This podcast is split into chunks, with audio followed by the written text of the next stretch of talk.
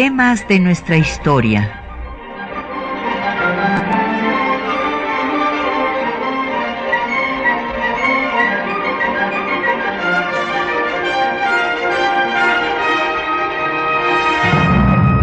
Un espacio que difunde el conocimiento del pasado para comprender nuestro presente.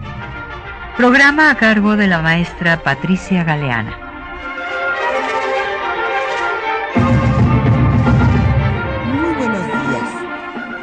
El próximo 21 de abril va a cumplirse el centenario de la ocupación del puerto de Veracruz por el ejército de Estados Unidos, por los Marines de Estados Unidos.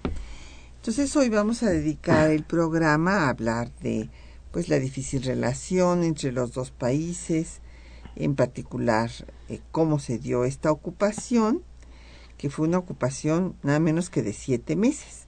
Fue hasta el 23 de noviembre de ese 1914 cuando eh, los invasores estadounidenses dejaron el puerto de Veracruz. Y tenemos el gran gusto de que nos acompañe esta mañana el embajador Walter Astie Burgos para hablar de estos temas. Bienvenido, Walter, qué gusto de mm. tenerte aquí en temas de nuestra historia otra vez. De encontrarme nuevamente en tu programa, con mucho gusto. Mm. Y bueno, eh, tenemos, como siempre en, nuestro programa, publicaciones sobre el tema que tratamos. Hoy les vamos a dar cinco ejemplares, bueno, que son realmente no son cinco ejemplares, sino son diez porque son eh, cinco eh, este, o, volúmenes eh, que están en dos tomos sobre la historia diplomática de la Revolución Mexicana, nada menos que de su protagonista principal, don Isidro Favela. Entonces, bueno, pues estos son los de los últimos volúmenes que nos quedan de esta obra que habrá que reeditar, desde luego, porque es una obra fundamental. Muy buena, claro. Y también tenemos el gusto de dar cinco volúmenes de la obra del embajador Walter Astie Burgos, El águila bicéfala, las relaciones México-Estados Unidos a través de la experiencia diplomática. Así es que bueno, pues tenemos, eh, van a ser 10 los agraciados con estas obras. Llámenos, díganos cuál es la que le hace falta en su biblioteca personal para que la lea ahora que tenemos próximo esta semana de, asueto, ¿verdad? Entonces, pues queda muy bien. Eh, están a su disposición, como siempre, el 55 36 89 89, una alada sin costo 01 800 505 26 88, un correo de voz 56 23 32 81, un correo electrónico temas de nuestra historia arroba yahoo.com.mx. En Twitter estamos en arroba temas historia y en Facebook en temas de nuestra historia UNAM. Y el programa queda en línea en el www.radiounam.unam.mx. Bueno, el embajador Walter Astier ya eh, tenemos el gusto de que esté aquí en Radio UNAM en temas de nuestra historia en diversas ocasiones, pero les recuerdo a ustedes que se formó en la Universidad Nacional Autónoma de México en la carrera de Relaciones Internacionales, después hizo sus estudios de posgrado en Venezuela, en Gran Bretaña, en Bélgica, es miembro del Servicio Exterior desde 1967 Estuvo adscrito en diversas representaciones diplomáticas en Roma, en Londres, en Bruselas, en Washington, en Copenhague y en Tegucigalpa. Fue director, eh, justamente director general para América del Norte de la Cancillería y director general del Matías Romero. Y entre las obras, él es actualmente catedrático, es catedrático de diversas universidades, entre ellas de la NAHUAC, y eh, pues de las obras que se relacionan con el tema está justamente la que les estamos obsequiando, el águila bicéfala, también México y Estados Unidos entre la cooperación y el desacuerdo, encuentros y desencuentros entre México y Estados Unidos en el siglo XX, entre muchas otras. Una próxima que vamos a presentar sobre México y Europa, que ya la presentaremos también aquí. Encantado, ¿cómo? Bueno, pues eh, vamos a, ver, a ubicar el, el, tema, Walter. Evidentemente, eh, lo primero que tenemos que plantear es esta relación con el vecino del norte, que para algunos era el aliado natural y para otros el enemigo natural. El aliado, pues para los insurgentes, buscaron esta relación, esta alianza, Hidalgo, Morelos, y eh, después pues se convertirá en el enemigo natural para los conservadores que siempre lo han visto así por eh, pues ser los protestantes, ¿verdad? Los, los herejes. Y eh, pues Lucas Alamán buscaba la vinculación con Europa y finalmente pues buscaron inclusive el establecimiento de una monarquía para defenderse de la República expansionista de Estados Unidos que le arrebató a México pues más de la mitad de su territorio del 46 al 48. Y bueno, sabemos que además no quedó satisfecho, vino la compra de la mesilla en 53 y después la presión para que se les diera el paso comprometido por Tehuantepec en ese mismo tratado de la mesilla con el proyecto de tratado Maclean Ocampo y llegamos pues a la dictadura de Porfirio Díaz en la que se dan pues una serie de inversiones, o sea, este viene este eh, sistema de orden y progreso en el que se atrae a la inversión, inversión extranjera, pero esta inversión llega a excesos terribles en un libro que acabo de presentar sobre este tema, eh, que se hace eh, un estudio exhaustivo de archivos eh, mexicanos y estadounidenses y con datos estadísticos, escrito por marinos, la Marina Armada de México, justamente hablan de cómo durante este periodo, pues las inversiones extranjeras controlaban el petróleo, la minería, la industria manufacturera, la agricultura incluso, electricidad, banca y ferrocarriles. De las 170 empresas que existían en ese momento, 130 eran extranjeras. Y eh, Inglaterra tenía el 61% de la extracción petrolera, Estados Unidos el 81% de la minería, Francia el 50% de la banca. Y bueno, así se pasó este momento que como en todas las dictaduras hay gran progreso económico, aunque con concentración de poder y de riqueza, hasta que Porfirio Díaz empieza a hacer una serie de cosas que no gustan a Estados Unidos. Bueno, primero vienen los diferendos del chamizal que se van a resolver hasta el gobierno de López Mateos. Y el problema de quitarles la concesión para que hagan sus eh, eh, eh, estrategias militares en la bahía de Magdalena. todo esto, pues, más la nacionalización, que da aún la primera nacionalización de ferrocarriles, pues va a hacer que caiga de su gracia el dictador y bueno, después triunfa eh, la revolución maderista, pero Madero no va a satisfacer al embajador en particular que le agarra una ojeriza terrible. Mr. Henry Lane Wilson. Exactamente que este, pero una de las cosas, pues lo llama débil mental entre otras cosas, pero a Madero. Sí, espiritista. Exacto. Pero hay que recordar que esto también se debió a que Madero estableció un impuesto de 20 centavos por barril de petróleo. Sí, eh, mira, eh, muy interesante el resumen que haces tú y yo creo que es importante recordar que Porfirio Díaz eh, fue el primer presidente que finalmente llegó a establecer una relación de entendimiento cordial, buena, digamos, positiva y sobre todo desde el punto de vista de los porfiristas con Estados Unidos. Ello en contraposición con todas las grandes dificultades que tuvimos en el siglo XIX. Pero al mismo tiempo Porfirio Díaz no era ningún pro americano, pro estadounidense, pro yanqui, sino como buen liberal era bastante desconfiado, pero un poco con pragmatismo pues reconoció lo inevitable de la vecindad geográfica y de que Estados Unidos estaba convirtiendo en una gran potencia económica y demás. Entonces sí, como tú mencionas, se abrió en la época de Díaz pues todo el país a la gran inversión extranjera porque pues también nosotros carecíamos de capital, carecíamos de know-how, carecíamos de técnicos y demás.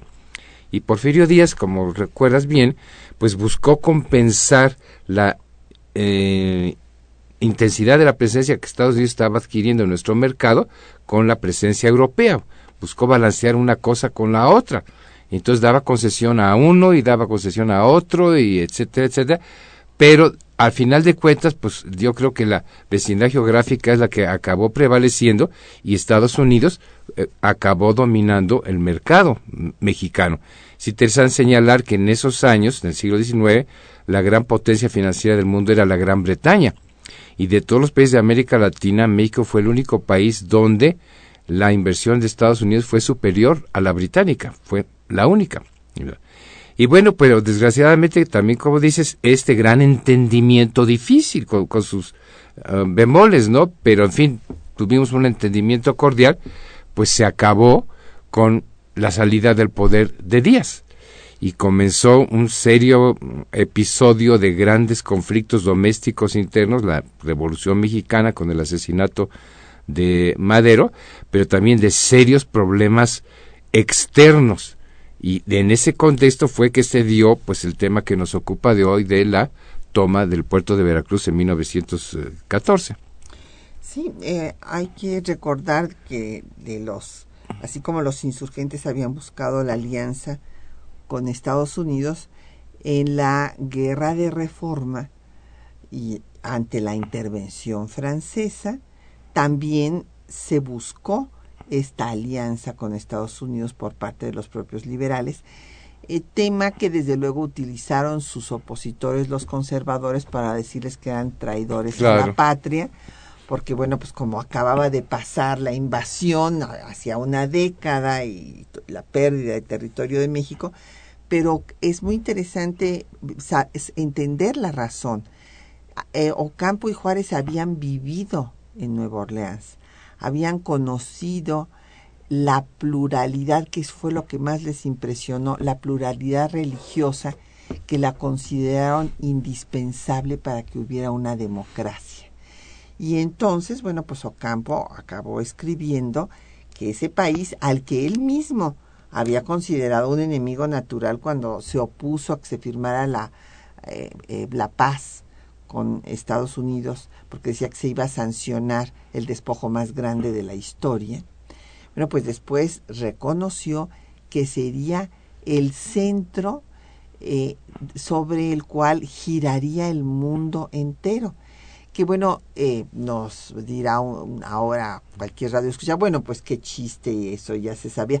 Pues no, en ese momento. No era tan seguro. No, en ese momento no habían pasado la guerra de secesión. No, y hay que recordar que pues este Europa dominó el escenario internacional desde el siglo XVI. Así es. Y que ni los mismos europeos llegaron a pensar que algún día iban a, pedir, a perder la supremacía mundial, que ocurrió con la Primera Guerra Mundial y lo remató la Segunda. Pero nadie avisoraba que Europa iba a dejar de ser pues el gran poder del mundo, ¿no? Que dominaban todos los asuntos internacionales. Así es. Y entonces, bueno, eso fue la posición de Ocampo y de Juárez. Pues Juárez eh, lo que escribió sobre Estados Unidos, que con los vecinos, con no ser enemigos, basta. O sea, no necesariamente amigos, pero por lo menos no tenerlos eh, en contra, pues, completamente en contra.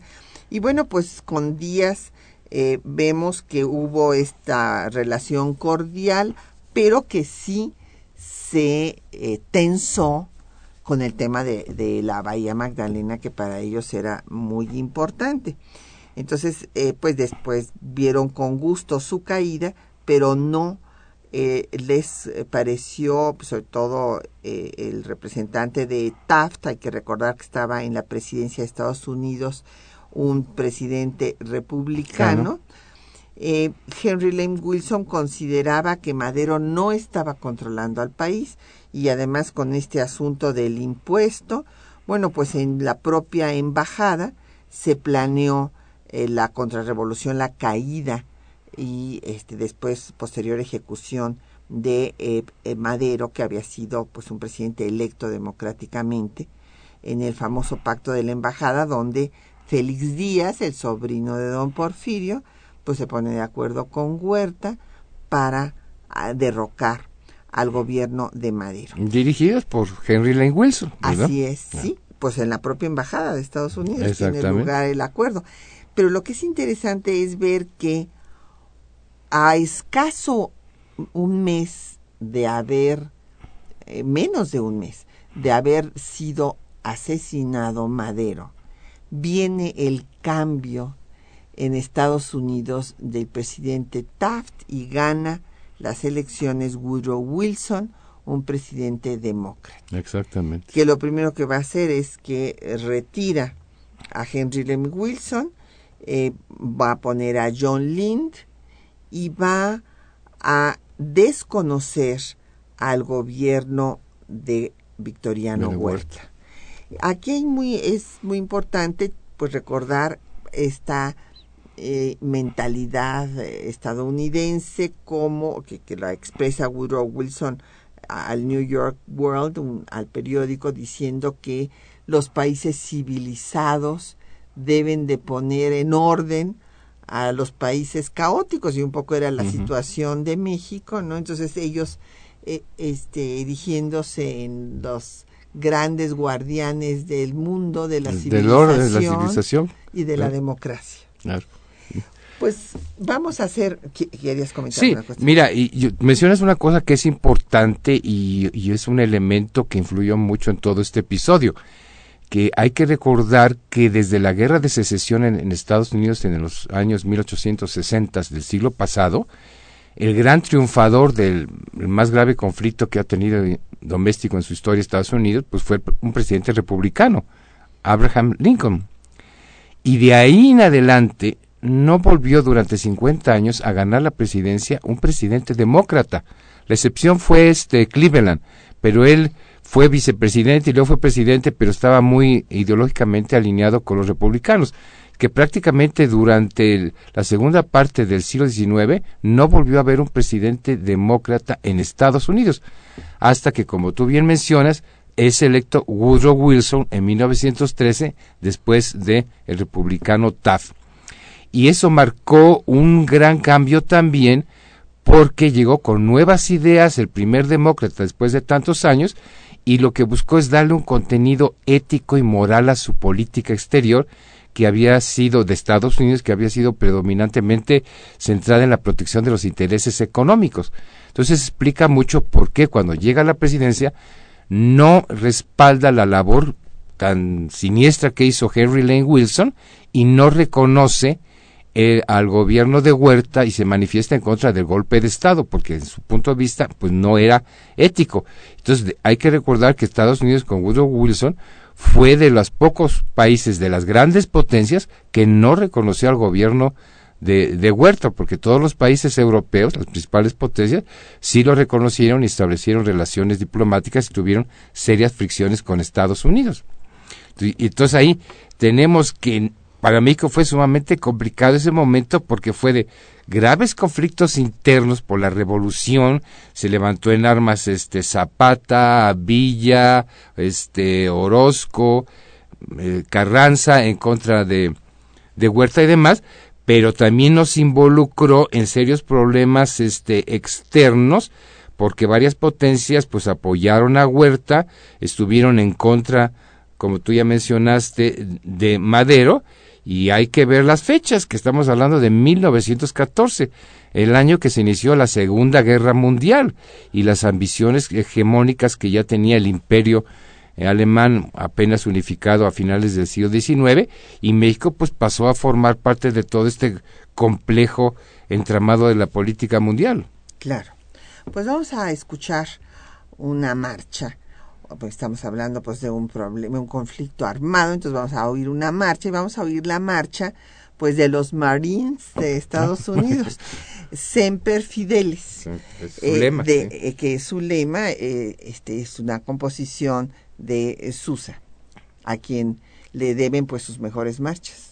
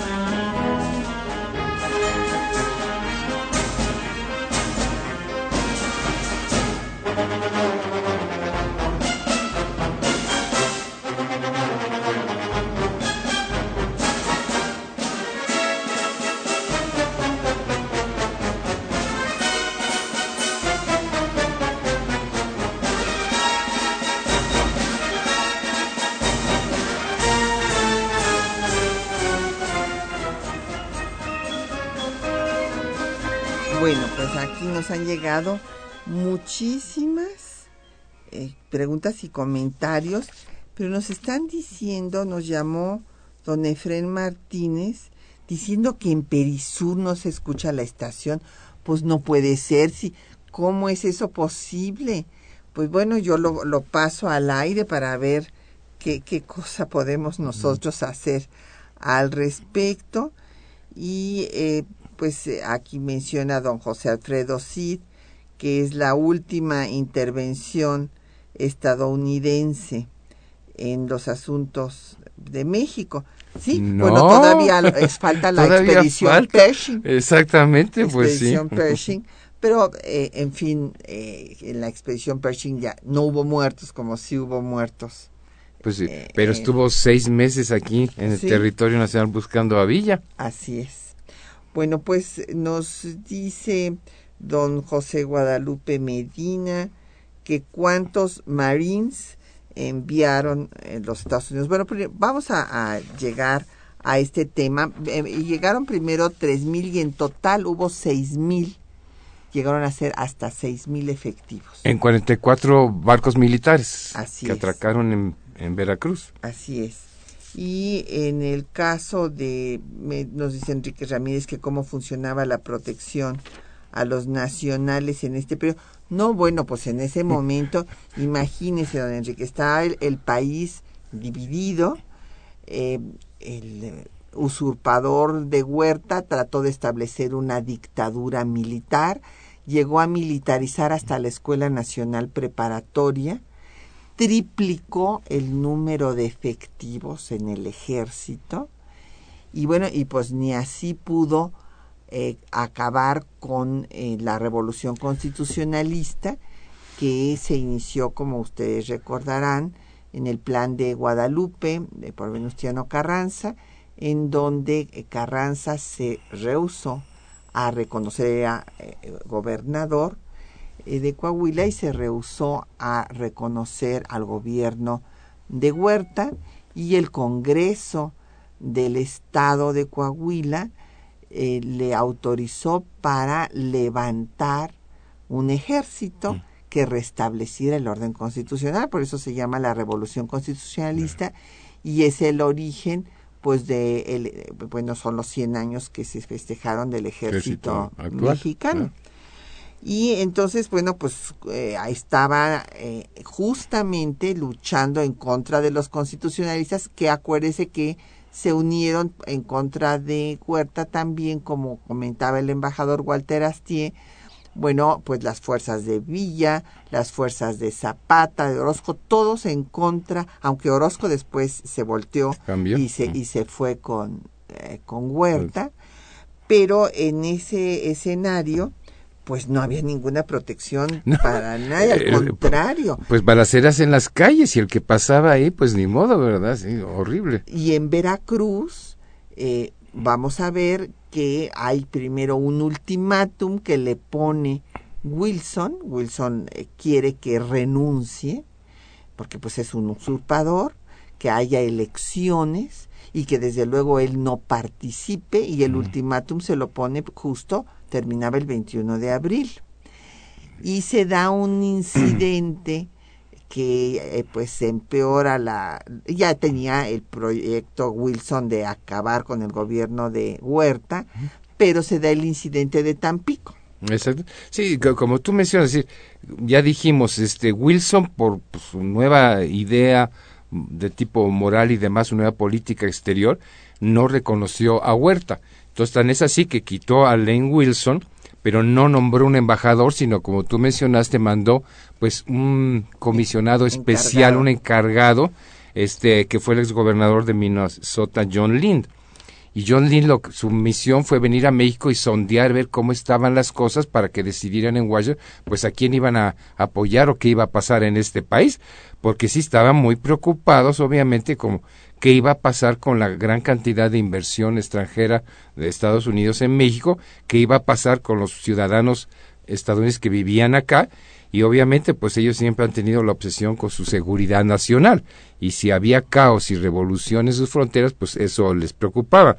Y como tú citas pues John Lynn se entrevistó con Huerta y lo que le dijo es que lo que quería el presidente Wilson era que él convocara elecciones para que el pueblo eligiera democráticamente su nuevo gobernante, que él no participara y que se retirara. Pero obviamente pues Huerta quedaba desplazado y no aceptó y entonces ahí pues ya no le quedó este a Wilson más que aumentar la presión y en eso se explica el por qué el ataque al puerto de Veracruz. Que hay que recordar, ¿por qué Veracruz? Pues porque seguía siendo el puerto más importante de México, ¿verdad? En su comercio, desde la colonia cuando lo fundó este Hernán Cortés. Y ahí se unió el otro asunto que tú mencionas, que fue el de las armas que había comprado Huerta, curiosamente, en Estados Unidos, porque prohibió este Wilson que se vendieran armas a Huerta. Entonces lo que hizo Huerta fue se consiguió un intermediario que era un señor León Ratz, que fungía como vicecónsul de Rusia. Entonces fue a Estados Unidos, compró armas para Huerta, precisamente en la este, fábrica Remington Arms, pero no podía enviarlos a México. Entonces, estas armas fueron enviadas al puerto de Odessa en Rusia y de ahí fueron enviadas al puerto de Hamburgo en Alemania y ahí fueron este, embarcadas en el barco Ipiranga para que ya regresaran a México y no pasaran como armas americanas que estaba prohibida su venta a México. Pero ahí resultó peor porque además, como vieron, fue informado el presidente Wilson que venían armas de Alemania para apoyar a Huerta y ya había estallado la segunda, la perdón, la primera guerra mundial, pues también la intención fue del ataque a Veracruz impedir que esas armas llegaran a Veracruz que supuestamente pensaban ellos originalmente eran armas alemanas para que se los dieran a Huerta. Así es, en el barco Ipiranga. Y entonces aquí la situación es eh, clara en cuanto a que la política eh, de Estados Unidos es una política intervencionista en lo que como muy bien llamó Aguilar, sin ser el, eh, considerar el patio trasero, ¿verdad? Para su seguridad, que es México, y bueno, pues que estaba eh, eh, este, incendiado en, en, la guerra y por lo tanto esto afectaba sus intereses económicos, como muy bien nos decía el embajador Astier, y hay primero este bloqueo económico, después levanta el veto para que se le vendan armas a los revolucionarios. Claro, opuestos a Huerta. Exactamente, con la idea de que caiga Huerta. Y en ese escenario hay el incidente en Tampico al inicio del mes de abril. ¿Qué pasa en Tampico? Pues en Tampico pasa que un buque, el Dolphin, llega y quiere gasolina. Entonces se bajan, hay diferentes versiones que si eran 10 o eran 8, bueno, son dos de diferencia. Yo leí 9. ah, bueno, pues entre 8 y 10 eh, marinos se bajan a comprar gasolina, pero he aquí que llegan a Tampico sin pedir permiso.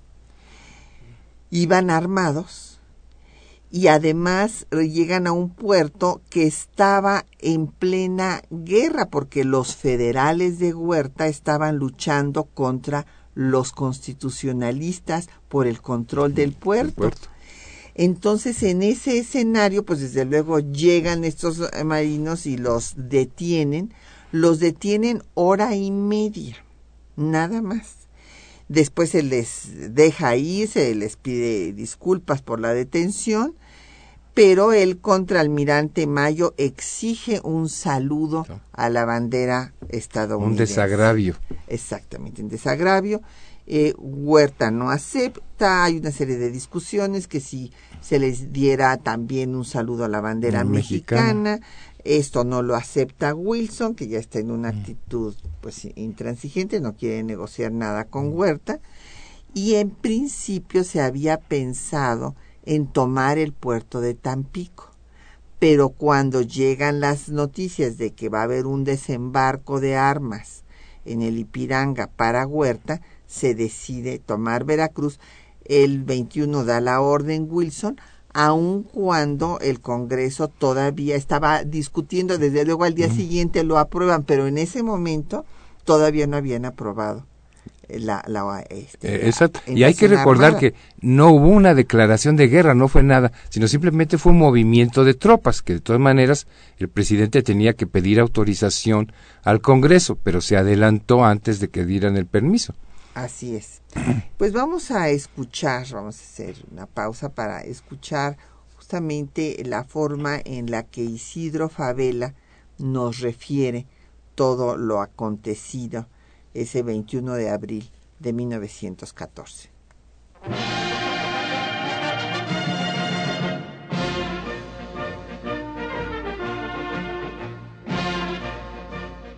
El 21 de abril de 1914, el ejército estadounidense invadió el puerto de Veracruz. En Mis Memorias de la Revolución, Isidro Favela dedica un apartado a este capítulo de la historia mexicana. Escuchemos algunos fragmentos. Estaba el primer jefe de la revolución, don Venustiano Carranza, en Chihuahua, cuando el gobierno de los Estados Unidos ordenó la ocupación de Veracruz. El señor Carranza inmediatamente protestó. La nota dirigida por el primer jefe al entonces encargado del Poder Ejecutivo, señor Woodrow Wilson, fue de tal manera enérgica que los Estados Unidos en general la consideraron un ultimátum. Wilson le respondió con una nota de disculpa diciéndole que la ocupación de Veracruz no era un agravio para el ejército constitucionalista, sino un enérgico castigo contra Victoriano Huerta, el que, contra toda razón y derecho, había usurpado el poder. Carranza no aceptó tal disculpa. Declaró con toda justicia que esa ocupación no lastimaba a Huerta, el cual no era representante legítimo de la República Mexicana, sino un delincuente, y en cambio era todo el pueblo mexicano el que se consideraba agraviado. En consecuencia, pedía al presidente de los Estados Unidos la inmediata desocupación del puerto. Yo dirigí, en mi carácter de encargado de la Secretaría de Relaciones, varias notas al secretario de Estado, William J. Bryan, ratificándole las representaciones del señor Carranza. No tuvimos éxito porque Huerta, considerando que era una humillación intolerable acatar el capricho de saludar a la bandera yanqui sin razón plausible, no se avino a ordenar tal saludo que hubiese sido indecoroso. El usurpador en ese incidente tenía razón. Cuando Victoriano Huerta se dio cuenta de que la revolución triunfaría irremisiblemente, decidió renunciar a la presidencia de la República, dejándola en manos del licenciado Francisco Carvajal, que era uno de los ministros de la Suprema Corte de Justicia. Cuando este acontecimiento tuvo lugar, me dirigí al Departamento de Estado, manifestándole que habiendo abandonado el territorio nacional Huerta, era el momento en que los Estados Unidos ordenaran a las tropas estadounidenses que deberían abandonar el puerto de Veracruz. La Cancillería de Washington nos contestó que desocuparía nuestro primer puerto en fecha determinada. Desgraciadamente no cumplió, y cuando estábamos camino de Veracruz para ocuparlo, recibí una nota del secretario William J. Bryan en que me decía que teniendo noticia de que habían en Veracruz unas monjas que probablemente sufrirían algunas molestias por su carácter religioso, y que existiendo la creencia de que los contribuyentes veracruzanos habían ya pagado sus impuestos respectivos, y temiendo el señor Wilson que se le cobraran dobles derechos, y por otra parte, estaba en la creencia de que se castigaría a los mexicanos que habían servido a los invasores, manifestaban que no se desocuparía el puerto hasta que el señor Carranza declarara que ni se castigaría a las monjas ni se cobrarían dobles derechos a los que ya los habían causado, y que además no se penaría a los mexicanos que hubieran prestado sus servicios en la aduana de Veracruz y otras dependencias. Al dar cuenta al primer jefe, me manifestó que no estaba de acuerdo en aceptar las condiciones que le impusiera el gobierno de los Estados Unidos. Resultó fácil la solución el patriotismo de los veracruzanos encontró el remedio que su dignidad nacional indicaba. Los contribuyentes, así como los mexicanos señalados como serviles, se dirigieron al gobernador y comandante militar del Estado, declarándole oficialmente que estaban dispuestos a recibir cualquier castigo del que fueran dignos, pero que de ninguna manera aceptarían imposiciones del gobierno americano protegiéndolos, cosa que para ellos era denigrante. Mandaron una nota al general Aguilar, diciéndole que ellos por ningún motivo aceptaban los favores que les ofrecían de Washington, y que si el primer jefe Carranza consideraba que ellos eran dignos de una pena, la sufrirían con todo gusto, con tal de no aparecer como traidores, aceptando una protección extranjera que no habían solicitado. En esas condiciones, el Departamento de Estado ya no tuvo pretexto para retener por más tiempo a sus fuerzas de ocupación en México.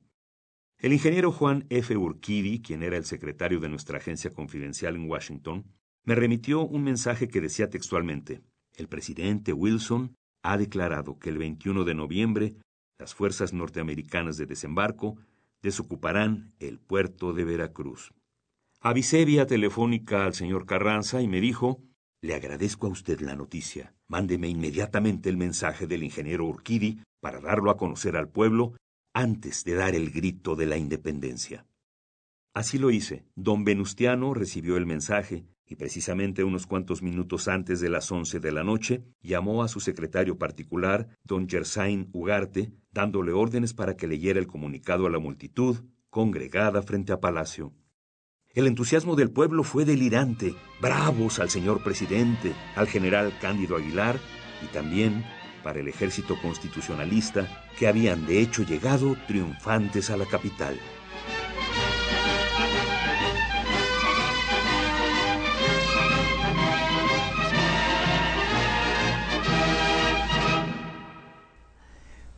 Bueno, pues nos han seguido llegando muchas eh, llamadas, felicitaciones, les agradecemos mucho a don Juan Ponce Guerrero de Benito Juárez, Alfonso Borja, de la Benito Juárez, también a David Santiago Montesinos de Coacalco, al ingeniero Jesús González Franco de Coyoacán, Efren Martínez de Naucalpan. Puros hombres escuchan tu programa. Ah, no, también por aquí va, aquí está doña Rosa María Arenas Mondragón de Tlalpan, que quiere que hablemos del movimiento antichino en México. Bueno, con mucho gusto lo haremos más adelante.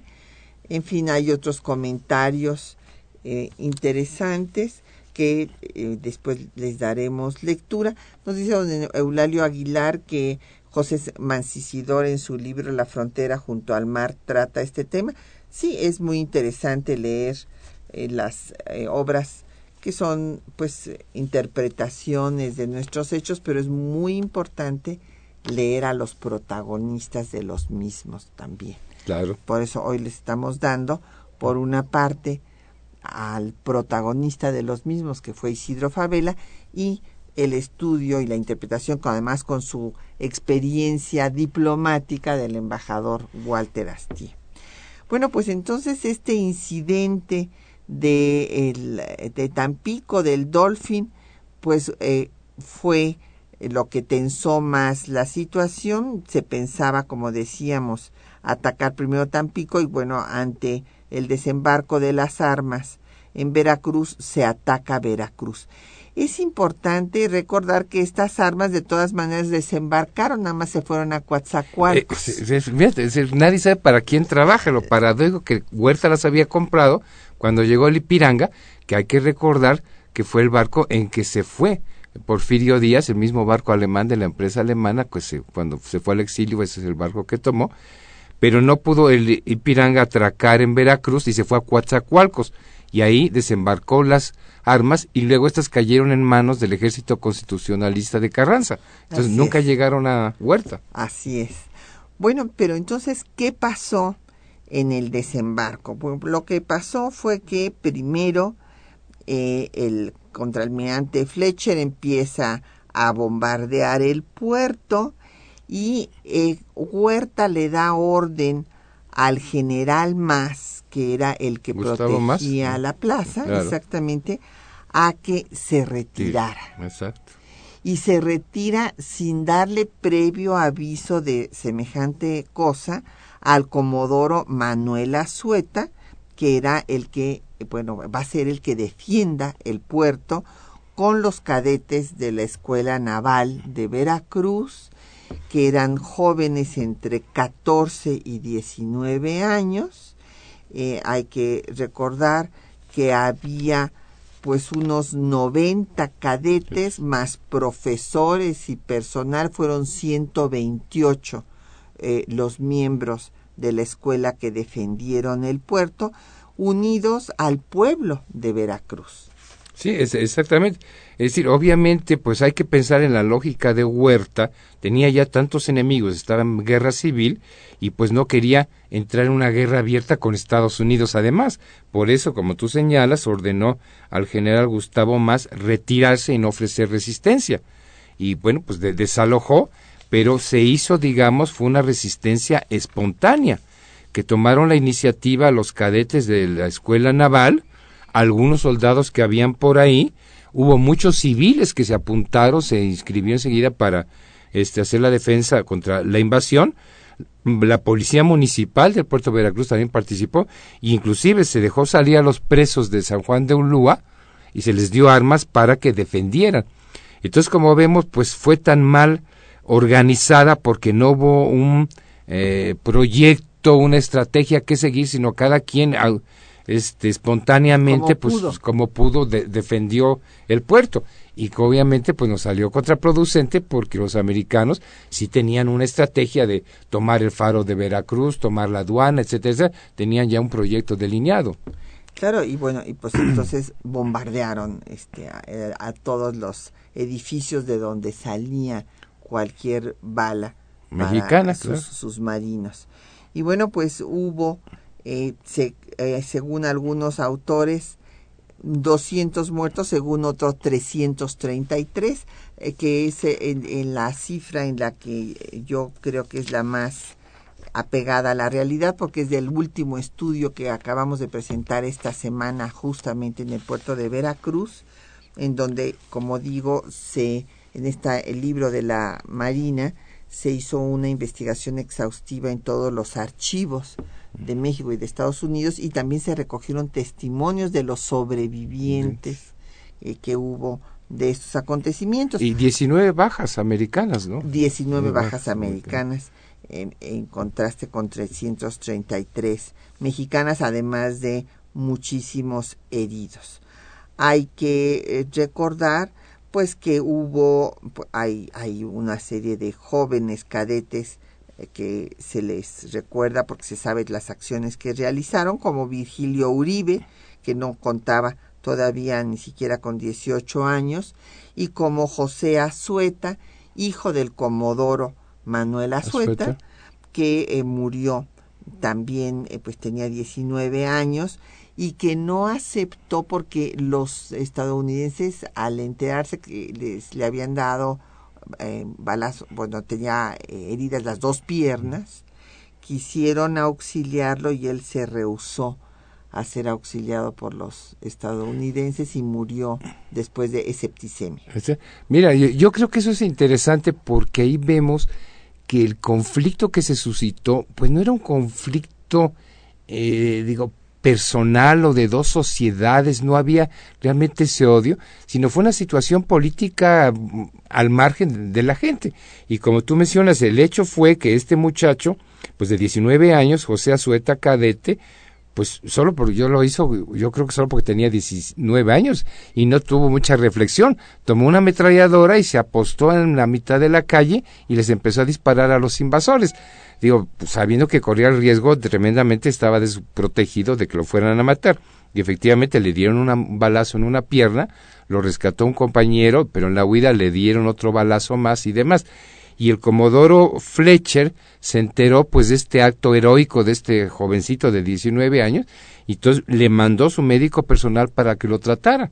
Pero Azueta pues se sintió muy este envalentonado y muy patriota y no aceptó la ayuda médica de Estados Unidos y después en el mes de mayo falleció. Exactamente.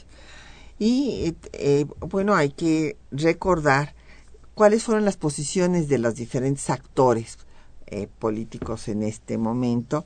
Huerta trató de capitalizar la invasión a Veracruz, llamando a todos, a los revolucionarios, a que dejaran las armas en contra de su gobierno y que se unieran a él para combatir a los norteamericanos, eh, cosa que desde luego ellos no aceptaron. Y dentro de las filas de los eh, revolucionarios hubo diferentes acciones. Desde luego, el primer jefe, Carranza, eh, exigió la desocupación, aunque le favorecía Toda esa situación le favorecía porque era en contra de Huerta. Así es, aunque le favorecía, exigió la desocupación de Veracruz y no aceptó la intervención en los asuntos internos de México. Obregón, Álvaro Obregón quería que se le declarara la guerra a Estados Unidos y Villa Villa no condenó la invasión, Villa se quedó calladito en ese momento porque en ese momento todavía no había roto con, con, el, gobierno de, con el gobierno de, Estados Unidos. después va a hacer todas las demás cosas en contra de Estados Unidos, el ataque a Columbus y demás, cuando Estados Unidos reconozca a Carranza. Entonces se, se, va a enojar y va a hacer todo, todo esto. Pero bueno, pues la ocupación duró siete meses, pero después de escuchar un poco de música, vamos a hablar de las eh, conferencias de Niagara Falls y la intermediación del el ABC, Argentina, Brasil y Chile. Y ahora vamos a escuchar una marcha mexicana en homenaje a los mexicanos caídos en estos hechos. Vamos a escuchar la marcha que lleva por título Homenaje de Raimundo y Genaro Núñez.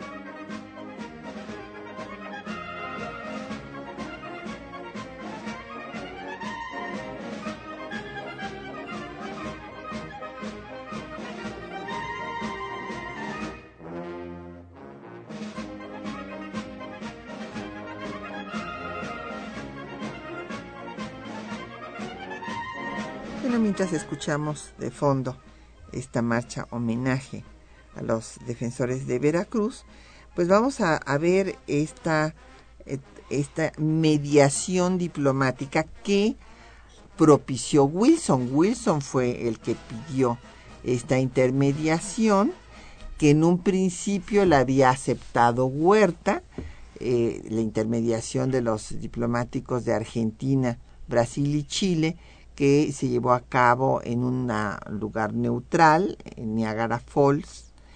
Y entonces eh, Huerta después no aceptó las condiciones que le establecían porque era nuevamente lo mismo, que renunciara, que dejara el poder, que hubiera elecciones libres, que él no fuera candidato y Carranza no aceptó porque los eh, diplomáticos estaban metiéndose pues en un asunto interno de México y no nada más estaban eh, limitando al tema de la relación bilateral México-Estados Unidos. Mira, si lo quieres ver un poco la actitud finalmente de Woodrow Wilson con su nueva política, pues que en la teoría de las relaciones internacionales pues es la que conocemos como idealista y demás, es decir, quería contribuir a solucionar el problema de México, a evitar que eh, continuara la guerra civil, etcétera, pero desgraciadamente, pues muy en el criterio de las grandes potencias. De intervención. Pues que es una injerencia muy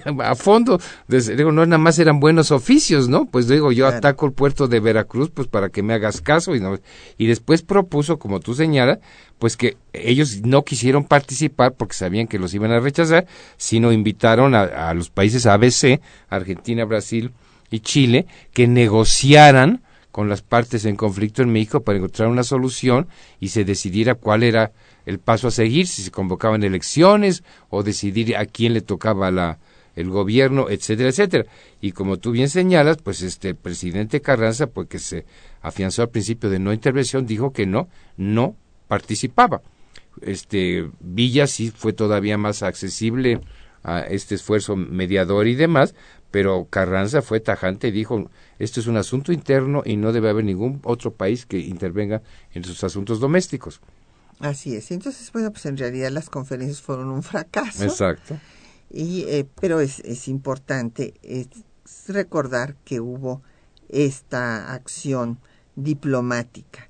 Eh, con estos hechos vamos a recordar que, como habíamos mencionado al inicio, pues el ejército no se va inmediatamente, o sea, eh, viene la eh, toda esta discusión en mayo y junio de las conferencias de Niagara Falls y después en julio renuncia Huerta, desde luego Carranza y bueno ustedes ya escucharon los textos de Isidro Favela exigiendo el, la desocupación y la entrega del puerto de Veracruz, misma que se anuncia antes del grito de independencia en septiembre, pero que no se va a llevar a cabo sino hasta el 23 de noviembre en que se le entrega a Cándido Aguilar el puerto después pues de siete meses de ocupación. Claro.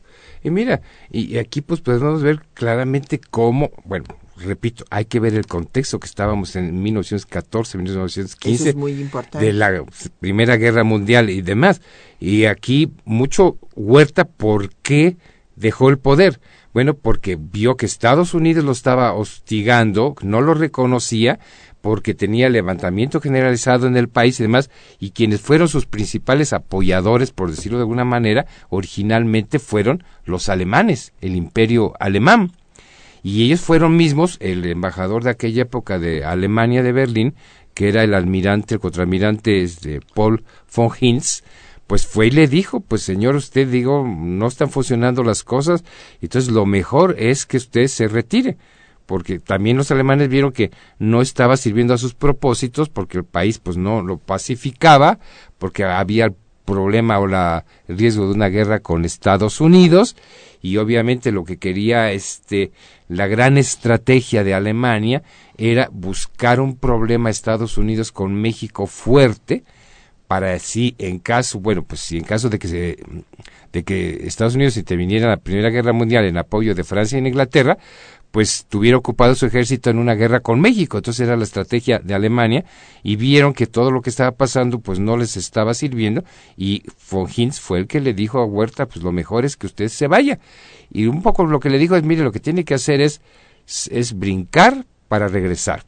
Entonces la idea era de que saliera por el momento del país para que luego regresara y encabezara la contrarrevolución con el apoyo de Alemania y pues para proveerles de petróleo y posiblemente para que entrara el gobierno del nuevo gobierno de Huerta en una guerra con Estados Unidos. Y bueno, pues mandaron al barco Dresden y lo exilaron en, en originalmente en Barcelona. Así es. Y bueno, pues entre las preguntas que nos llegan de nuestros radioescuchas es cuál era la opinión pública norteamericana, pues era desde luego que se ocupara el país. No, o sea, no, no solamente Veracruz, sino que se controlara a pues todo el país. Porque estaban en riesgo, pues, mucha inversión extranjera y muchos ciudadanos este, norteamericanos que estaban viviendo en México. Entonces, lo que querían era que, pues, pusieran el orden y pasa como diera el lugar. Así es. Esto nos lo preguntó don Jesús Ríos, de la Miguel Hidalgo. Don Oscar Aurelio García eh, nos eh, dice que es un tema de gran interés. Muchas gracias. Doña Berta Hernández Lugo también. Gracias. Don José de la Rosa. Eh, muchas gracias por sus saludos. también nos habló Aurelio García Alcántara. que pues felicita el programa, le gusta tener la bibliografía para profundizar en los temas.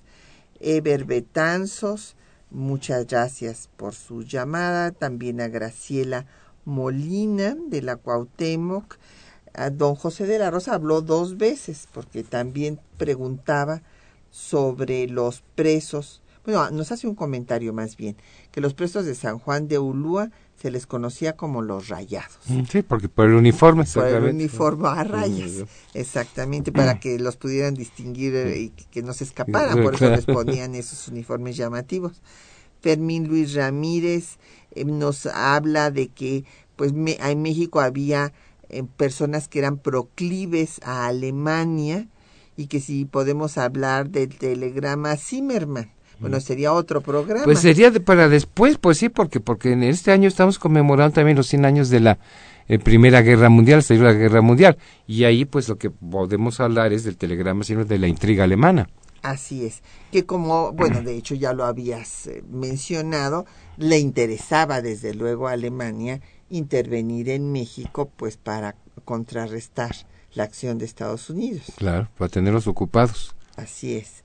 Bueno, don José Manuel García eh, nos eh, pregunta que si hay similitud en la política exterior de aquella época y la pues son circunstancias no, muy de aquello eran situaciones pero difíciles digo lo que afortunadamente ya no las tenemos no claro.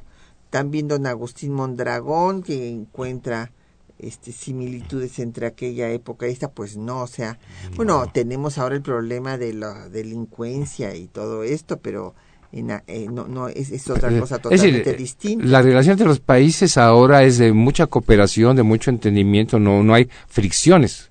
Digo, hay problemas pues por el narcotráfico, la frontera y de eso, pero no hay una animosidad que podía desembocar en intervenciones armadas como en esas épocas. Bueno, estamos teniendo el problema de Crimea y este con en fin eh, la anexión a, Rusia y quienes hablan de que eh, pues puede haber una nueva guerra fría. En fin es una situación compleja pero no eh, se compara a lo de la primera guerra mundial o sea es otra cosa y menos en nuestro caso no pues no digo no. Claro y nos pide don Juan Camacho Campos que dediquemos un programa a Matías Romero. Con mucho gusto lo haremos en algún momento. Y también, bueno, eh, quisiera yo recordar, porque algunas personas nos preguntan que por qué se habla de el cuatro veces heroico puerto de Veracruz. Bueno, pues es porque la primera vez es la lucha en contra del último reducto que tuvieron los españoles, el imperio español En San Juan de Ulúa. de Ulúa en 1825, después la primera intento de intervención francesa La guerra de los pasteles. Exactamente, en 1838. El bombardeo estadounidense del puerto durante la guerra de conquista territorial de Estados Sí, Unidos a la México. entrada de General Taylor por Veracruz. eh, este, del general Scott. Scott, perdón, sí, tiene Sí. razón, sí. Y en 1914, pues esta ocupación eh, de el contraalmirante eh, Fletcher. Fletcher. Exactamente. Pues sí, digo, es que repito, ¿por qué le ha ocurrido esto a Veracruz? Pues porque era el principal puerto de México, ¿verdad? Nuestro principal eh, vía marítima de comunicación comercial, turística, lo que sea. Entonces habían las potencias extranjeras, como ocurrió durante el Segundo Imperio, que pues tomar el puerto de, de Veracruz le iba a causar tremendos problemas a, a México. Claro. Mira, quisiera mencionar algo interesante, nada más brevemente. Fíjate que el secretario de Marina que orquestó todo este ataque y demás, pues era un señor que se llamaba Josephus Daniels, Sí. que fue interesante que, bueno, pues ahí pues, quedó marcado porque él organizó el ataque contra Veracruz y demás. Y años después, curiosamente, fue designado, nombrado embajador de Estados Unidos en México cuando era nuestro presidente Cárdenas. Pues digo, en primera yo veo ahí, pues qué mala puntería, ¿verdad? De que un señor que dirigió las fuerzas navales en el ataque a Veracruz, pues lo propusiera. Pero el caso fue que hay una cosa complicada e interesante, que cuando se de- anunciaron que Joseph Daniels venía de embajador, hubo protestas y manifestaciones, apedrearon la embajada de Estados Unidos, pues como que mandaban al anterior señor que organizó la in- intervención, no sé qué. Y sin embargo, Joseph Daniels, como sabemos, fue el mejor embajador de Estados Unidos que han enviado a México, junto Sí. con eh, Dwight Morrow. Pero hizo un papel de primera, tuvo una estupenda relación con este con el presidente Cárdenas, fue muy tolerante en la cuestión de la nacionalización del petróleo y demás. Yo creo que por su experiencia negativa hacia México, pues ya llegó aquí con otra mentalidad, ¿no? Sí, pero, pero es in- interesante recordar esto. Pues muchísimas gracias al embajador Walter Astier por habernos acompañado Encantado, en con de mucho gusto. historia. Y a nuestros compañeros que hacen posible el programa, Juan Stack y María Sandoval en la lectura de los textos y estuvo en el control de audio Socorro Montes, en la producción Quetzalín Becerril, en, eh, ella con el apoyo de Ángela León y don Felipe Guerra en los teléfonos y Patricia Galeana se despide de ustedes hasta dentro de ocho días.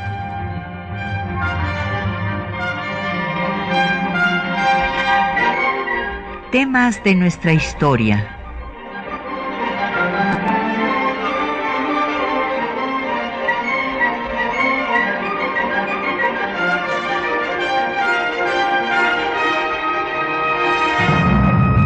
Un espacio que difunde el conocimiento del pasado para comprender nuestro presente.